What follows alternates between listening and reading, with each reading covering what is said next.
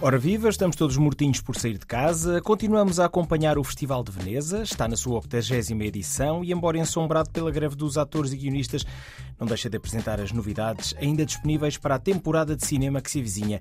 Quem lá está a seguir o que se passa pelos ecrãs é o Tiago Alves e vamos saber o que tem para nos contar hoje. O Festival de Veneza começou quando os argumentistas norte-americanos de cinema cumpriram 121 dias de greve e os atores entraram no 48º dia de greve.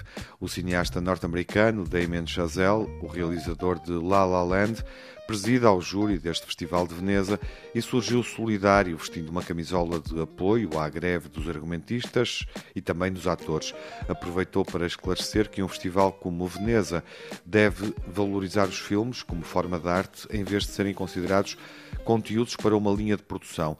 Chazelle diz que isso sucede atualmente em Hollywood, na indústria audiovisual, da televisão e plataformas domésticas, reforçando que os profissionais devem ser pagos enquanto artistas de cinema. It really comes down to that idea of people being um, remunerated for each piece of art that that that is made, and can we find a way to uh, to maintain and get back that idea?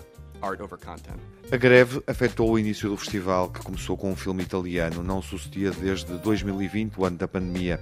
O Comandante é um fresco sobre um episódio da Segunda Guerra Mundial.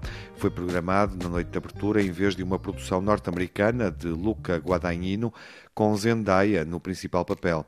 A alteração aconteceu porque alguns atores do filme de Guadagnino não podiam estar presentes, estão em greve existia uma expectativa para perceber até que ponto é que o festival podia ser afetado com a mudança. Na realidade, o Comandante é um filme apelativo e que aborda um episódio bastante inspirador e humanista. É baseado numa história real, protagonizada por um comandante de um submarino de guerra italiano que afundava navios mercantes europeus e participava no esforço italiano e alemão de manter o cerco marítimo ao Reino Unido. Mas este comandante, muito bem interpretado por Pier Francesco Favino, tinha por princípio salvar os tripulantes. E num determinado momento, o submarino navegou no Atlântico à superfície como uma lancha para transportar no convés sobreviventes e prisioneiros de guerra até um porto na Ilha da Madeira. Parábola óbvia sobre o que hoje sucede no Mediterrâneo e a forma como a Europa, mas sobretudo Itália, lida com o drama dos migrantes. É um filme que reflete também sobre a atualidade da guerra que se vive na Europa.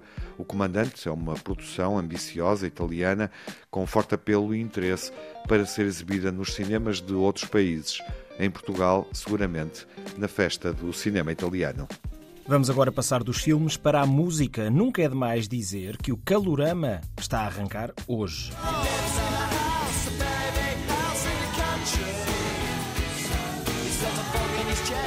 E que estes senhores vão lá estar, os Blur, entre muitos outros, no Parque da Bela Vista, em Lisboa, esta noite, e representando a música portuguesa, também esta noite Rita Vian, Scuro Fichado, Pongo, Rato Chinês, por exemplo.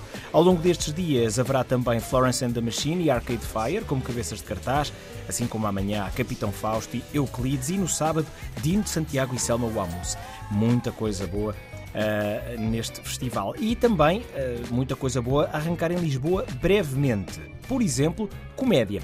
É verdade, em Lisboa há um verdadeiro clube de comédia. Parede de tijolo a imitar uma cave, luzes baixas, mesas escuras, um bom microfone e gargalhadas. Muitas gargalhadas a iluminar a sala. A rentrée do Lisboa Comedy Club está a chegar e um dos seus cicerones, Carlos Moura, quer convidar toda a gente a ir até lá. Depois de um mesinho de férias, o Lisboa Comedy Club volta a abrir portas. Aquilo é uma espécie de eh, quartel-general dos comediantes em Lisboa, basicamente, com inúmeros comediantes eh, a marcarem presença desde alguns residentes, como eu, eh, também David Cristina, Eduardo Pita Negrão, Hugo Rosa, João Pinto, Juan Pereira, Miguel Neves, o Pedro Alves, o Pedro Luzindo, eh, e além das participações especiais de tantos outros comediantes nacionais, rostos conhecidos e desconhecidos, porque também há espaço para os miúdos mais novos. Uh, portanto, é uma questão de irem a lisboacomedyclub.pt, reservarem mesa, marcarem um jantar e, e rirem-se muito.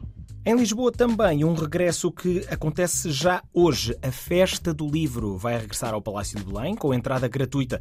Durante quatro dias sucedem-se leituras, debates, música, cinema, jogos didáticos e apresentações de livros com o objetivo de promover obras e autores de língua portuguesa. A animação musical fica a cargo de Sérgio Godinho, amanhã 1 de setembro, a Namora, 2 de setembro e Carlão, 3 de setembro. Um luxo, diria eu.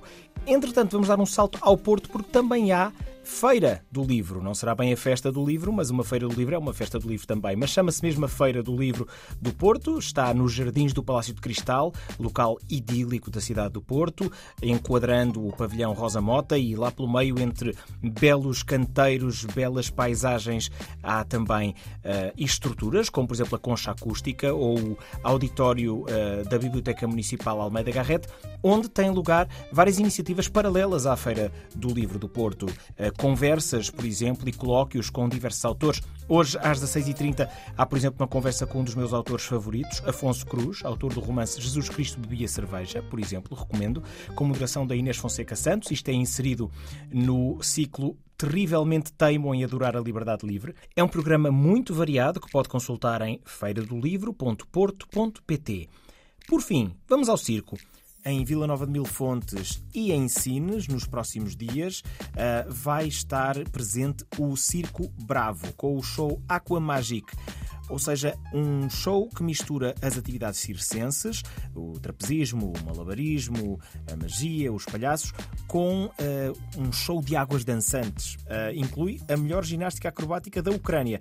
Uma atmosfera incrível, espera por todos neste Circo Bravo, hoje em Vila Nova de Mil Fontes, às 21 horas e a partir de sexta até domingo, em Sines. E assim estamos, mortinhos por sair de casa.